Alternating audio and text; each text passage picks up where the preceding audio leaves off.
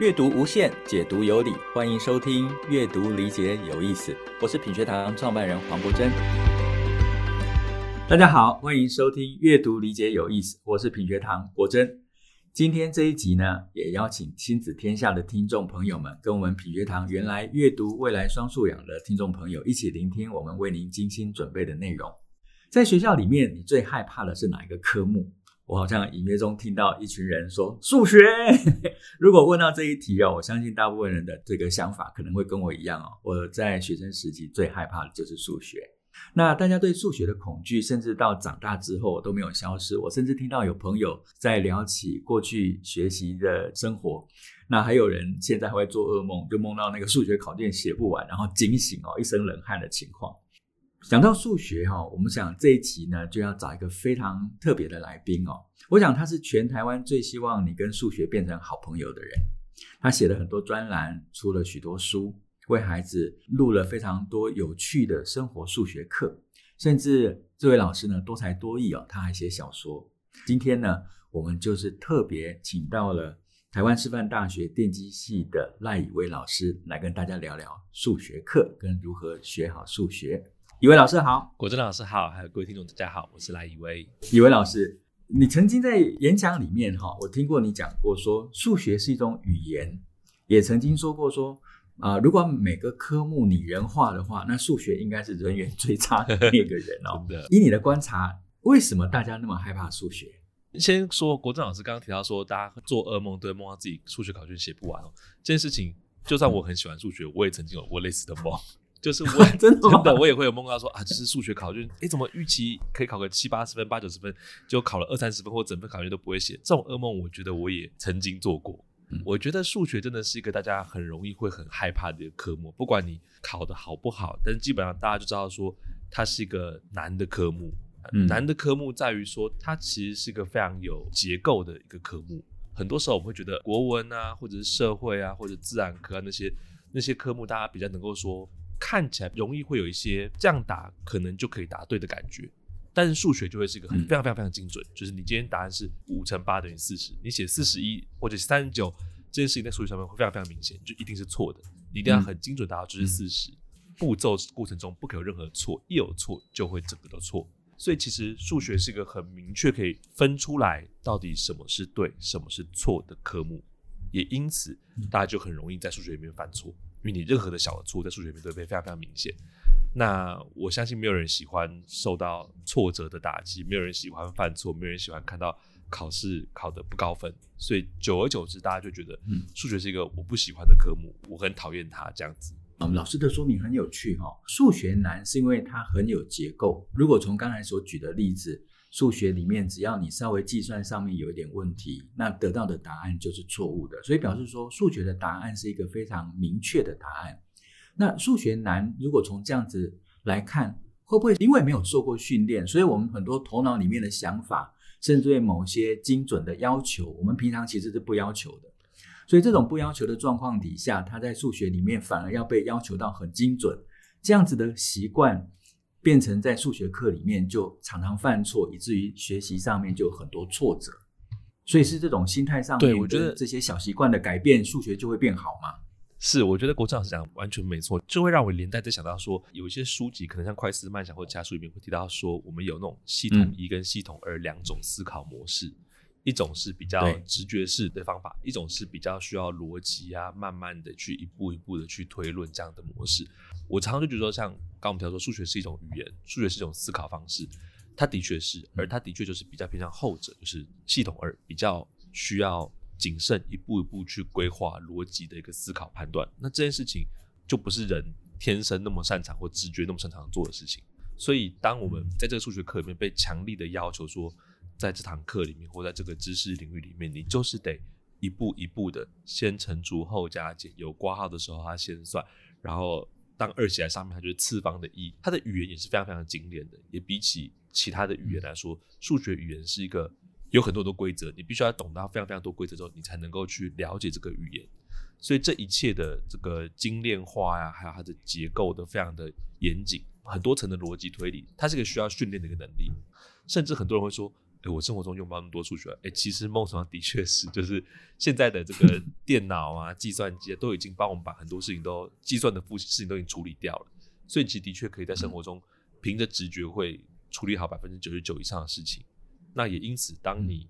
不常用这个能力，而在数学课又必须要大量去信任这个能力的时候，就会有点不舒服、不自在。哎，这听起来跟阅读素养很有关联性哦。不是说因为数学它本身是一种语言，而是说我们现在在阅读素养里面做一篇文章的分析，然后想要去理解这一篇文章的内涵，它也的确要有步骤、有层次的。啊，那这里面也要求在字词跟理解上面，甚至是概念化上面的相对性的精准度要提高很多。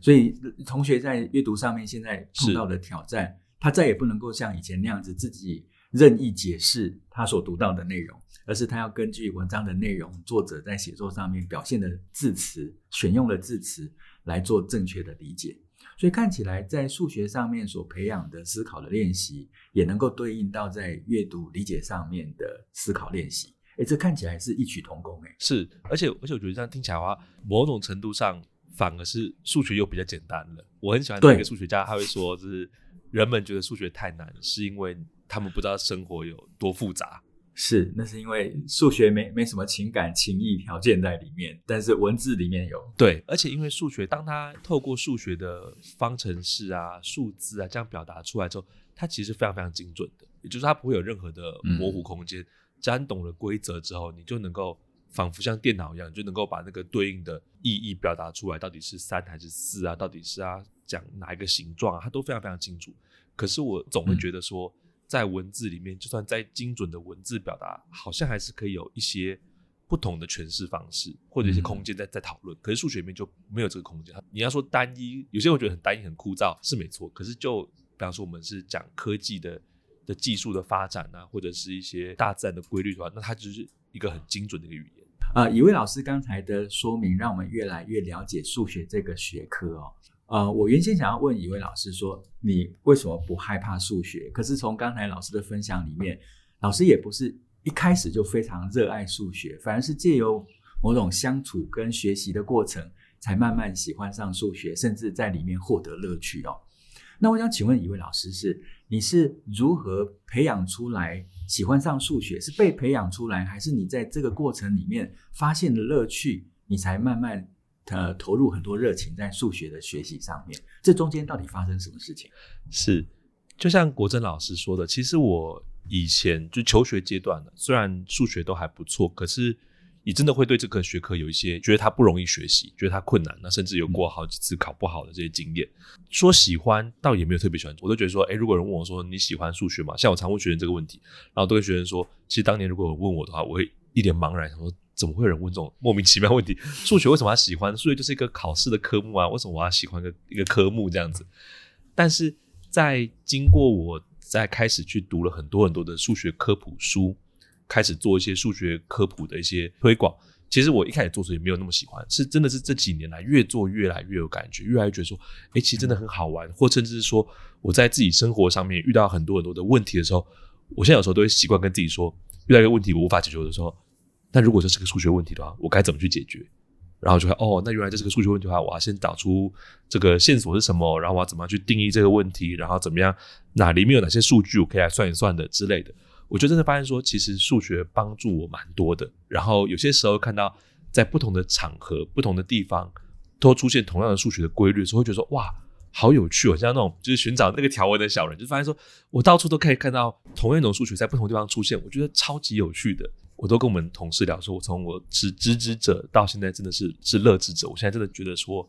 数学是个很有趣的东西。我光是讨论一些数学，看到一些有趣的数学，我就觉得，哎，好像蛮获得满足的。这是我自己的过程。那我觉得最大的一个关键在于说，就是我从完全对数学没有特殊的感情，只认为它是个计算科目，到开始去看科普书这个过程，那这个转换很大原因其实并不是因为数学，而是因为我我父亲的关系。因为我父亲他在做数学科普，他在做数学教育的推动，然后他想要去让更多孩子觉得数学很好玩，因为他是经历过我刚刚经历过那样的历程的人，所以他觉得很有趣，他想要去推动。但后来很遗憾，就是他他还没有做到非常非常多推推广的时候，现在已经做了很多啊，可是离他想要的目标还很远。那在他还没有做到他想要的目标那之前的时候，他就先先离开了。所以后来我就开始去读了他留下的科普书。那个时候其实有一些原因啊，就是说我父亲很喜欢做笔记，所以我去读他的书的时候，就会看到一些笔记，就觉得说，哎，好像还在跟他对话一样。说，哎，我也这样想，你的笔记我很有感觉啊，你的笔记我觉得，诶，没有这样，不一定是这样子，就是就是觉得可以，好像也继续延续这种感觉。那这样读读读读，就把科普书读完。那科普书读完之后，再慢慢自己尝试写作，然后就慢慢慢走到像刚刚跟郭正老师聊到，从从知之者变成好之者，变成乐之者这样的一个感觉。呃，我刚才如果整理一下以为老师所说的，有两个关键哦。第一个关键是，以为老师似乎把数学变成是一项有用的思考工具。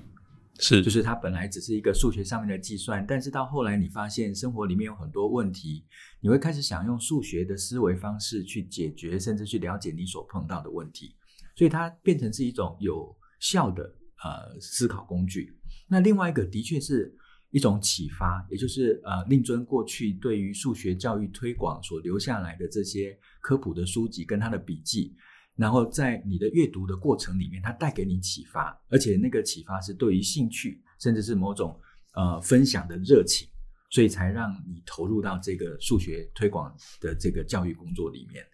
所以这的确我们在学校的现场里面也是同样的哦。如何让学生能够喜欢上一个他原先有有距离的或者是陌生的学科？我觉得先让同学觉得这个学科对他来讲是有实质帮助的。那接下来就是我们需要借由不同的内容，让孩子能够被启发，意识到说，哇，原来这件事情对我来讲是重要的，这件事情是有趣的。否则，就现现在自己原有的这种挫折感里面，是不太容易让自己抽离出来，来看见这些事物更有价值的一面哦。那我觉得刚才以为老师所讲的，或许是我们在教学现场上面可以逐步带给孩子面对数学恐惧的时候，可以为孩子创造的一种环境。诶，那接下来我想，嗯，再请教一位老师哦，就是你曾经在书里面讲到过，说每个数字背后都有意义。我也的确在您的脸书里面看到您带孩子在讨论生活里面一些小事情的时候，自然而然就带进去一些数字的观念哦。那你日常生活里面可不可以再举一些例子，看到哪些情境是可以用数学来做解答的呢？尤其您在带孩子的经验里面，我自己也很受启发。就是您分享的这些小故事里面，其实都看到数学跟生活、跟周遭环境有很多紧密的连接，而且可以推导出一些很有趣的讨论。有没有一些例子可以让我们做参考？之前我做过蛮多的一些生活数学例子，那比方说红包，最多人认识我的一件事情就是因为红包关系。那时候我们刚好想办婚礼，有个学长他就给我一个表格，那表格里面就有很多数据，就告诉你说你在。不同的县市啊，然后几个人出席啊，那饭店的等级，还有你跟那个人的交情，种种因素综合起来之后，你应该包多少钱？然后其实就是一个收集资料的一个过程，然后把这资料全部都整理这个表格上面，那大概有两百多个栏位吧。然后我就说，哎，这个很好，可是我每个每个要照照着去查，太麻烦了。那数学最大功能就是寻找规律，这么多数字里面到底有没有什么规律呢？可能一定有一个规律吧，大家知道说，我可能是越高级的饭店，我就要包越多钱；交情越好，就要包越多钱之类的。可这规律你在表格上面，你得自己去想。那我们能不能够用方程式来表示？方程式就是你解 x y，或者你的 y y 等于十 x 加六，所以你知道说 x 等于一的时候，答案是十六；x 等于二，答案是二十六，这样子的一个方程式。所以我就把这个这些数据就丢到这个程式里面去跑一些回归分析。那跑出来之后就知道说，哎，所以我可以知道说，当今天我的饭店等级是一分到五分，交情是一分到五分，人数是多少人的时候，我可以把这些数字都输入到方程式里面，我就会知道说我要包多少钱。那这些事情当然，它其实你要说什么实际价值，可能我觉得也还好，因为你还是可以用那表格去查。我觉得是个好玩的事情，就让大家说，哎，其实这个数学。可以帮你做这件事情。我有听过一个想法哈，数学厉害的地方就是它能够借由数学建构这个世界的模型。是，所以很多科学家是用数学去了解未知的事物，甚至是能够预测未来会发生的事情。所以有了数学，在我的印象这种感受上面，就好像有了某种魔法。对，就是我觉得国长老师说的完全没错，因为我刚刚那个例子其实它是一个有趣的例子而已，它并没有什么实用价值，嗯、但是。如果我们把时间拉回到一千多年前好了，古代战争打仗的时候，他们可能需要知道说，我距离敌军还有多远，敌敌军的营寨扎在多高的地方，敌军的城墙多高之类的。其实，在中国古代有很多的数学书，它里面就在讲这样的数学，嗯、它就要去计算说，哎，那可能我要去如何估算敌军跟我的距离，甚至我可以看一眼就知道说敌军大概有多少人。我方如果想要布阵，那从方阵变成三角形的阵法。我们看古装剧，好像就是说，好像就是总帅挥旗一下，大家就变变阵变得好好。可是其实这这很困难的，嗯、因为像我们如果像那种运动会，小学生想要排队进场都会很混乱，都要贴很多点的。你今天如果是十万人的军队，你要怎么样去变阵？这其实里面都有非常非常多的数学。诶，如果从刚才您讲到像古代历史这些实际上的例子来看。的确，数学是非常实用的，而且是对每一个人在生活中，不管你的身份跟你的工作都非常有帮助哦。那这就谈到说，我们现在一直期待孩子在这种素养导向的教育发展过程中，啊、呃，我们的孩子要具备数学素养，这也是披萨里面非常重视的三个项目之一：阅读素养、科学素养跟数学的素养。哈，就老师所认识，在数学素养里面，你觉得他？包含了哪些态度、能力跟知识呢？第一个是要认知到说，我们在聊数学的时候，我们都很专注在一个计算的过程，在程序性的部分。嗯、我觉得当然是考试无可避免的，它一定会考。所以如果你以考试为最终目标的话，那个东西是计算是非常非常重要的。可其实数学计算只是数学的一个部分的，更多的部分数学其实是一个思考的学问。再更进一步到现在，我们有一些素养题，数学素养题，其实我觉得它就是在。瞄准这件事情，他就告诉你说：“哎，我今天可能是之前可能有防晒乳的的题目，呃，饮料店的题目，老板老板的这个折扣设定错误，在某一年的国中会考饮料的折扣设错，你们帮老板重新去设定，或者是烤蛋糕的一些题目，嗯、这都是在考让孩子知道说，其实你的数学能力并不是只是说我会很多的加减乘除，很多的平方次方而已，我更多的是能够把数学拿来做活用。”然后、嗯、这个活用，我也想再更多说明一下，就是说，有些人会因此觉得说好，所以我要把数学活用在生活情境中，是一个数学素养。但其实我认为的数学素养，它应该更更广泛一点，它应该包括说，我能够知道说我今天有四五种数学的能力，然后面对到同一个数学题目的时候，我可以有不同的解法，而我可以从中挑出最有效率的一个解法。嗯，我举个例子来说哈，今天如果是一个方格纸上面有一个八乘五的这个长方形，那如果是我儿子才五岁，他可能不会乘法，他就一格一格一格数，他就说哦，数到最后是四十格。那如果会加法，小孩可能就一排一排一排八加八加八加五次，所以答案是四十。但如果会乘法的人，他就直接八五，答案是四十。会用乘法的人，他可以最快的把它算出来，但是他会需要最高、最复杂的、最进阶的数学能力。但你不会乘法的孩子，你还是可以有方法去把它做出来。我觉得这就是一个很有趣的讨论，就让我们看到说，其实数学素养，我认为的数学素养就是同样包括说，今天你如果会点数、会加法、会乘法，你会知道说，在这个情景里面，我可能会选择使用乘法这件事情，可以帮我最快算好。那点数、加法、乘法，它是同一种数学知识，可是你也可以想成说，今天有些题目，我可能我不知道鼓掌什么印象，就是说以前我们在。看那个数学考卷的时候，有些老师会说：“哎，这个题目我们原本就一直想着说它是一个解方程式的，可是老师就忽然画了一个图，然后那个图一画出来就答案，大家知道怎么算算答案了。就是会有一些那种，嗯嗯，忽然换个角度一看，答案就出来这种这种思考模式。那我觉得这个懂得去切换不同的视角，然后去面对同一个数学问题，这其实也是一个数学素养的表现。我刚才呃听。以为老师这样子讲哈，以为老师其实把数学是素养讲得非常的、呃、清晰哦。我如果呃用披萨所谈的数学素养，其实它里面所讲的是一个转化的过程，而这个转化过程里面包含了用数学的思维来解决问题。它是说我们在生活里面找到有问题的情境，而这个问题呢，把它转译成为数学的语言，然后透过数学语言所形成的数学思考。得出解决的方案，得出答案之后呢，再转成为正常情境中的语言跟表述，然后落实去解决问题。所以跟刚才以为老师所讲的是完全一模一样。他从原来了解问题，进入到在数学的系统里面，数学的思维，然后转化成为答案，然后再转到真实生活里面。所以为什么今天一直在听以为老师在讲啊、明明在讲他的生活，可是很容易就带入了数学的观念，很容易带出数学学习的情境，然后最后又回到他所叙述的这种生活的呃环节里面，然后呃创造出在生活上面的改变或者是发现，这整个就是一种数学素养的呈现哦。所以我为什么在呃访谈里面很希望以为老师能够多讲一些故事，就是。那个艰涩的数学，其实它都一直存在我们生活的周遭，那只是我们忽略了它跟我们生活之间的关联性，那我们也不熟悉如何用数学的思维来解决问题，以至于我们对于数学这个学科呢，就心生一种恐惧感。好，那我觉得刚才以为老师能够为我们做这样子的解说。我觉得对我来讲是一个很清晰的观念的建立。那我相信也从这样子的内容里面，可以为我们孩子在数学的学习上面给他更多的支持哦。好，那讲到说给孩子更多的支持哦，大人在孩子还在成长学习的过程里面，我们怎么去为孩子啊、引导，或者是我们自己可以用什么样的身教来帮助小学的孩子到国中？学习的孩子建立这种探究数学的兴趣呢？其实国正老师刚刚讲到那个身教这件事情，我非常非常有感觉。理由两个，第一个是因为我我看过个研究，这个研究他去访谈了四种不同亲子关系的的这个家庭，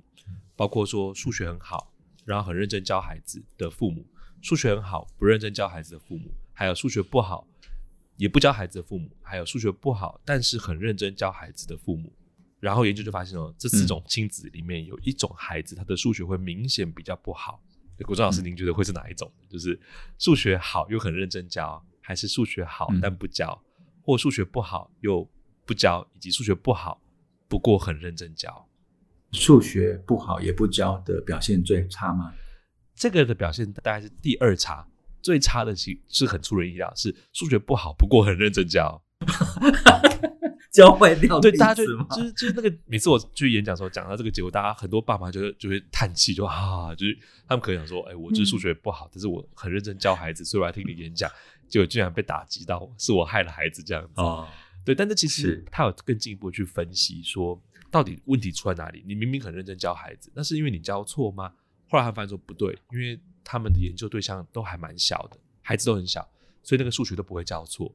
真正的关键在于，嗯、就像您刚刚提到的身教，资源父母、嗯、他们因为很常跟孩子互动数学，而他们互动的时候会让孩子感受到说，这个学科是爸爸妈妈也很不喜欢的一个学科，爸爸妈妈是不得已才跟着你，哦、当年已经好不容易逃离了，现在又不得已跟你回来一起重温这个数学的噩梦啊，或者是这个数学就很无聊啊，然后爸爸妈妈也很不擅长，就是一个正常的小孩子，他如果是小学阶段的话。理论上，爸爸妈妈不喜欢的东西，他应该也不会喜欢；理论上，爸爸妈妈觉得很困难的东西，他应该也会觉得自己不一定能够胜任。所以，当父母对孩子呈现出一种数学是一个很讨厌、很无聊的科目，而且我不擅长的时候，其实孩子是很容易习得这样子的感受，进而就真的对他的成绩是有影响的。所以我觉得身教真的是非常非常重要。就是我们如果自己觉得这东西很无聊，那我们跟孩子交谈的时候，除非真的是演技非常非常好，就是你只是可以很开心的说这个东西超好玩的，心里觉得好烂、好无聊这样子。但我觉得很难。我觉得多数的时候，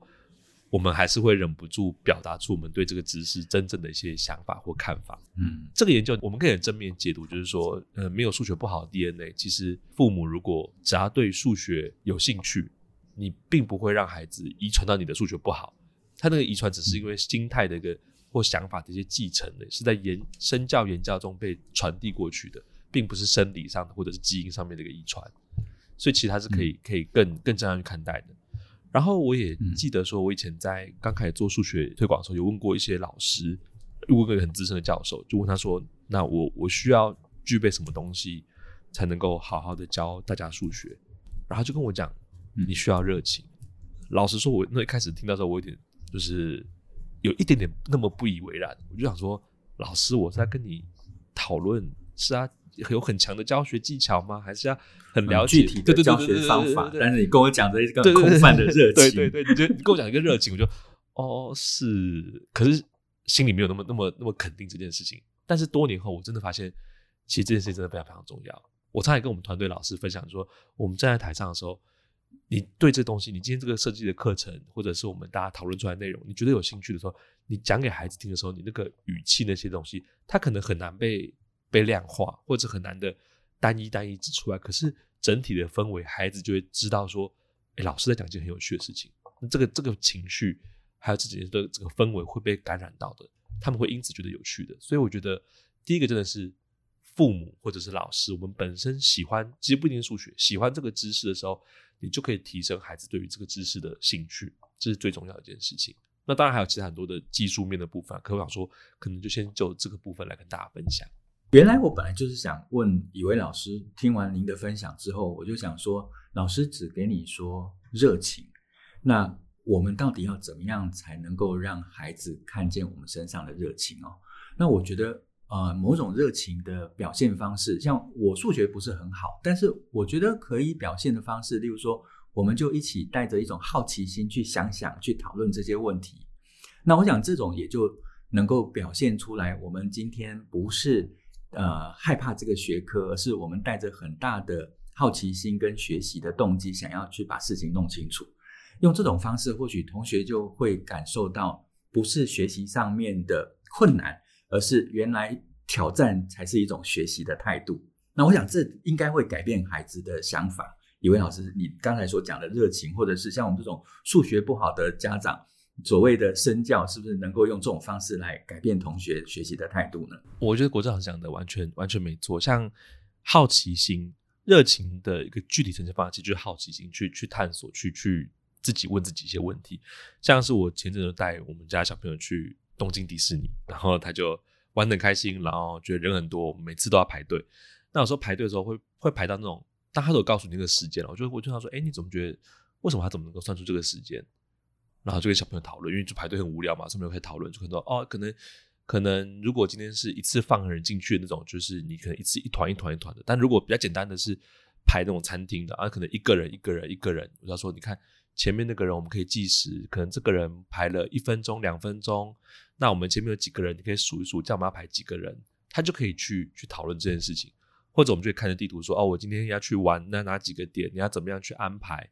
那其实里面我觉得就有很多可以去跟孩子聊的部分。那这样时候说，孩子你不一定真的算出来，不用，你可能就是哦，我们算完之后呢，可以等他说，那我们这里现在计时看看，现在就 iPhone 可以计时，等他到的时候，哎，看我们差几分钟。那这个东西，这个过程，我觉得孩子们就会觉得是一个有趣的一个活动。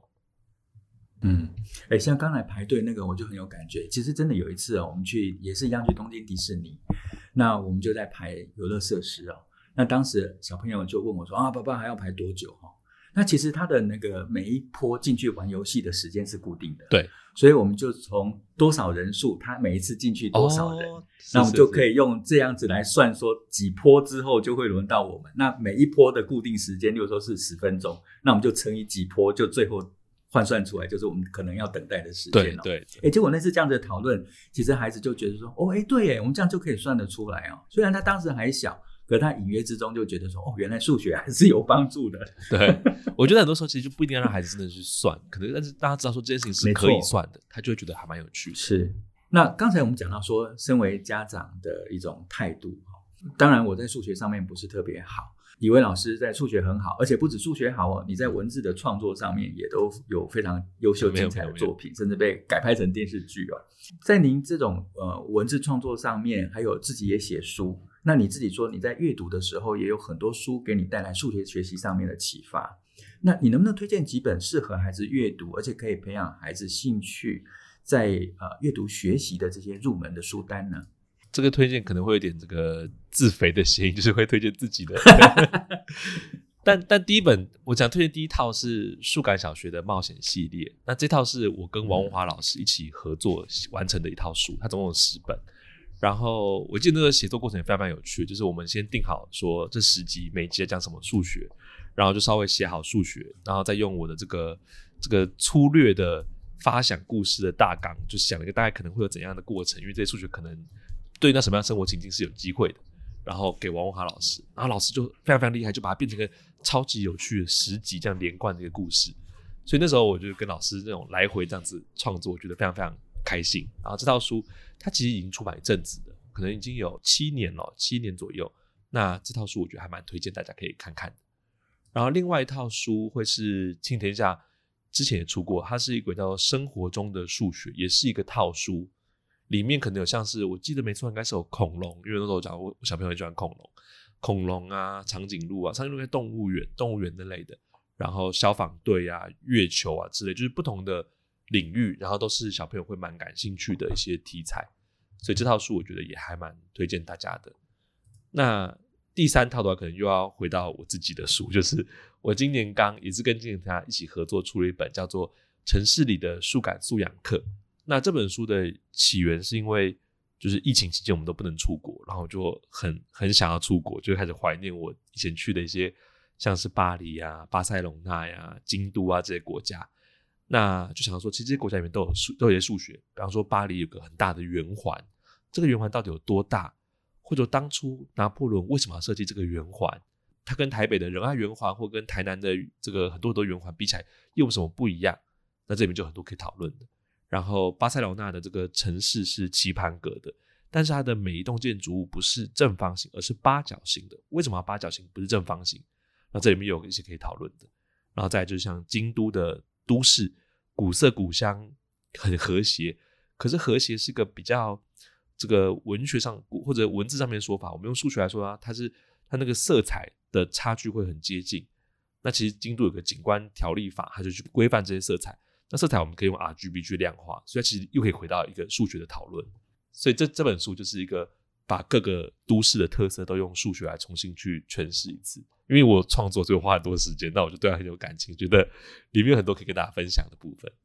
哇，这三本听起来很精彩耶，又有冒险故事，又有生活体验，然后又有城市旅行哦，而且都跟数学有关系。所以看样子数学是一个非常可以跨领域，而且在生活的方方面面都可以找到材料。那如果从这些条件来看数学的话，我相信数学就不是那么枯燥乏味的，只是在抽象的符号跟数字里面计算的学科，它反而能够帮助我们更能够融入、更了解生活里面的很多有趣的事情，甚至是一种新的发现哦。诶，那我们今天其实聊很多都跟家长比较有关系哦。那我想，如果是针对老师来说的话，那要让学生对数学更有感受，或者是把数学跟其他学科连接在一起，成为一种跨学科的教学。那您一般是怎么去思考这种跨学科课程的设计？那你有什么样的建议？是这部分，其实我们我们团队就是数感实验室，我们有一套一个系列叫做数学实验课。我们就是很强调说，数学跟不同领域的跨域结合，因为我们认为数学是一种语言，是一种思考方式，所以它其实普遍存在各个领域里面。接下来会做这个数学实验课，就会有像是。电影的实验的课程，我们讲说电影里面的制作，其实最早制作出这种电影的机器是数学家做的。他是发现说，哎，我如果那个做个转盘，然后转盘转很快的话，转盘上面再贴一格一格一格不同的分镜的话，看那个人物就会动。那个设计其实是是数学家去读了法拉第的一个论文，就是物理学家的论文，然后进一步去构思出来的一个作品。然后又或者我们以前做过像万花筒啊，这也是个很艺术领域的东西。可发现万花筒里面其实有很多很多的数学知识，所以其实我觉得跨到这种科学、自然、科技里面都会有非常多的数学可以讲。但我觉得更有趣的可能是跨到一些人文社会领域，像像国文，像比方说我们团队其实过去办了很多年的数感杯，它是一个数学写作比赛。那这是起源，是因为说有一次我在高中学科中心看到一位老师，他设计了数学师这样的一个课程，然后就非常非常有趣。然后又看到林婉瑜老师，他创作了一本他一本诗集，叫做《爱的二十四则运算》，就发现说其实数学跟诗它有某种程度上是很高度有点有点共同性的，都是一些很精炼的文字或者是符号。是，我们就开始想说，那我们能不能够真的去把这件事情做更多的推广？所以就做了个。数学诗的一个创作比赛，那其实六届来我们累积非常非常多很棒很棒的作品，然后甚至在去年我们还挑战让它变成英文数学诗，然后也有也真的会有学生投稿，嗯、我发现说哇，真的其实孩子们帮他们规划好一个舞台之后，他们其实能够做出很多事情的。所以像是英文数学诗啊、中文数学诗啊，或我刚刚提到的数学实验课这种跨领域的、跟科技自然的，是很有机会可以做这些事情的。那可能老师会比较需要，就是说。老师可以先从自己有兴趣的，从我的主科之外，我自己有兴趣的地方去挑，然后看里面有什么数学知识，再去再去设计这样跨领域的课程，我觉得都可以有一些不同的的发想出来。所以刚才呃，一位老师做了一个关键的提醒，就是如果要做这种跨域课程的设计，就从我们学科本位的观点出发，在我们的学科里面，